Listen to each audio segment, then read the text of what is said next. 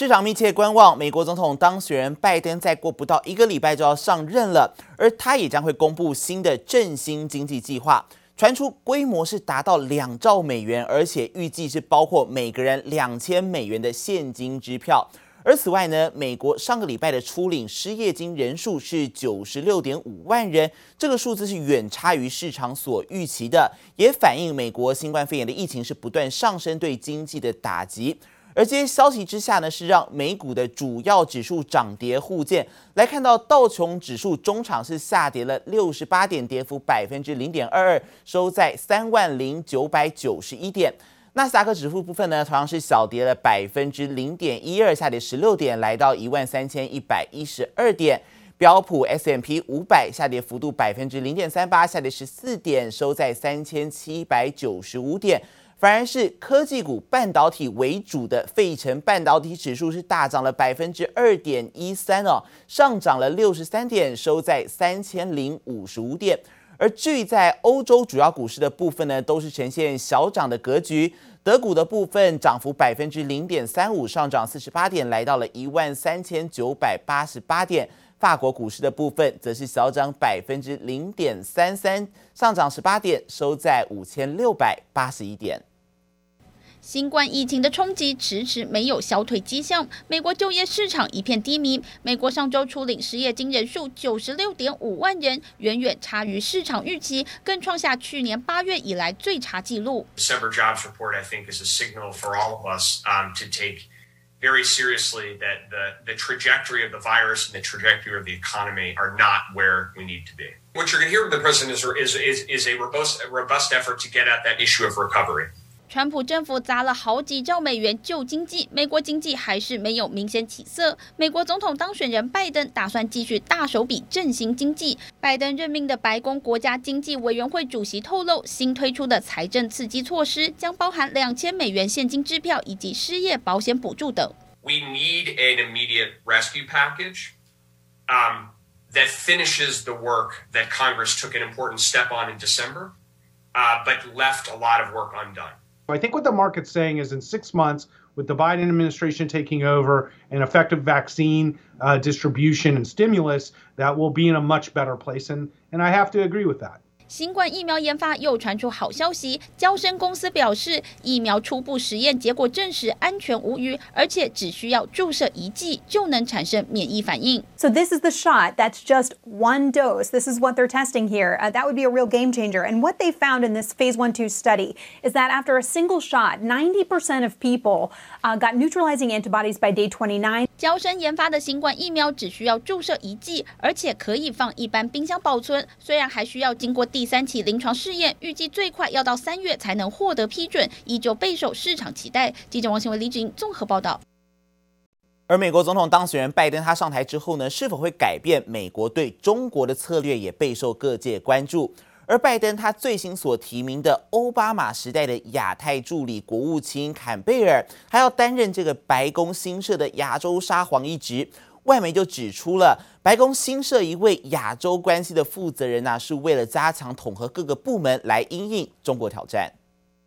大批荷枪实弹的军人守在马路旁，国会山庄外架起围篱，就怕川普支持者在拜登就职典礼当天闹场，甚至暴动。两万名国民兵进驻华府待命。拜登即将成为白宫新主人。美国商会高层透露，中国高层代表团可能在拜登上任不久后访问华府，改善美中关系，并替扩大贸易协议奠定基础。I think the incoming administration, I know many of the cabinet officials that are coming in, and the president-elect. And I think they're going to try a different approach. The tone is, look, we've got to continue to confront China on unfair trade practices. 美国新政府对中国的态度备受关注。拜登最新提名外交政策资深专家，也是奥巴马时期的亚太助理国务卿坎贝尔，担任白宫新设的亚洲沙皇一职。I think there is a general dissatisfaction across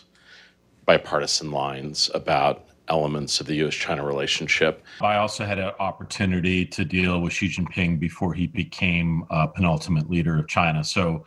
uh, when Vice President Biden was uh, the Vice President of the United States, we all talk, you know, kind of about how China has this long-term plan and they are patient and they know what they're going. That is completely different than my experience of China. 拜登找来前朝老将回国担任亚洲事务负责人，被解读主要就是为了因应中国挑战。坎贝尔和即将上任的国务卿布林肯都属于民主党中对中国态度偏鹰派的人物。Anyone who believes that we're going to be able to return to a kind of relationship in which um, uh, a degree of competition and friction is absent it's just not paying attention. The Trump administration has been ramping up efforts to deprive Chinese companies of U.S. investment and goods. 美国总统川普卸任前夕，继续发动对中国制裁，扩大中国解放军企业名单，禁止美国企业和个人投资。一度传出中国几大科技巨擘百度、阿里巴巴和腾讯这次也难逃一劫。但《华尔街日报》报道，美国政府考量到经济冲击之后，暂时放过中国网络三巨头。不过，川普在行政命令中要求美国投资人在十一月十一日前出清被列入黑名单的中企持股，对中国态度仍旧强。记者王新华、吕家涵综合报道。接着再来关心到 IC 设计大厂联发科，去年的营收是突破了百亿美元的大关，历史新高啊！有网友就在 PTT 上发出了一张内部员工所收到的奖励礼盒照片，里面竟然只有煎饼和可乐，说他好失望。但是呢，昨天下午却是大逆转，董事长蔡明介他是大手笔发出了每个人十万元的大红包来犒赏员工，而总奖金是达到了十七亿元。而蔡明介还表示，营收超过百亿美元只是一个开始，要持续创新突破。煎饼、可乐，网友在 PTT 上发出照片，表示联发科去年营收突破美金一百亿元，员工朋友却只收到上头印着 MediaTek 联发科公司名称的英文煎饼和可乐礼盒，包装盒翻遍了就是没有红包，现在是气到发抖。文章引发热烈讨论，网友纷纷表示好羡慕，很赞的下午茶，去年吃香菇，今年吃瓦片，明年吃草等等反串留言，嘲笑礼物不够大方。不过没想到十四号下午来一个大逆转，联发科董事长蔡明介在直播庆功会上宣布，发给一点七万名集团员工每人十万元的大红包，总奖金达到十七亿元，大方出手让网友留言谢谢蔡董，可乐喝得好满足，煎饼突然变得好好吃等等。执行长蔡立行先前也表示，赚得多分红就更多。大家知道台湾这个是有分红制度嘛，业绩做得好，赚钱赚得多，我们同仁。当然，这个收获也就更多。疫情总是会慢慢的一步一步的过去，景气我想一定也是一步一步的回升了。明年呃，应该还是一个正面的状况。而董事长蔡明介在庆功会上表示，未来市场变化快速，竞争不会停止，突破百亿美金只是个开始，要在这个基础上持续创新突破。联发科去年手机晶片和非手机产品出货都十分畅旺，手机晶片的市占率也在去年第三季首度超越高通，成为全球最大供应商。分析师预估，今年五 G 换机潮大爆发，会带动联发科的营运表现。在今年，联发科最大的成长性来自于。说，尤其在中阶款的晶片，好，就是说，呃，对岸的一个手机哦，目前是更偏爱联发科的一些呃晶片的一个采用。那联发科有台积电的这个澳元之下，呃，毕竟在今年的投片量大幅度的成长，七纳米甚至到六纳米的一些晶片产能，目前看起来应该供货的状况会不错。好联发科营运，外资圈纷纷上修目标价，里昂证券喊到一千三百三十元，瑞银一千零四十元，Alethea 资本喊千元，花旗则是九百六十四元，摩根大通九百五十元。各外资已经形成超千元以上上修的乐观共识。外资看好晶片出货成长，非行动晶片领域、特殊应用晶片和 IoT 等等也会稳定增长，将带动联发科今年获利持续强劲。记者刘志柔、乔大龙台北采访报道。盘中零股交易制度从去年十月下旬上路以来，交投是越来越热络。而其中台积电的成交股数在周四是达到了两百九十九万股，而成交值也来到了十七点八六亿元，双创新高。而观察这个最热络的人气股，其实几乎都是由半导体族群来包办。挤掉过去，哎，纯股族最喜欢的金融股，还有 ETF，也看得出来小资族想要抢搭台积电的行情。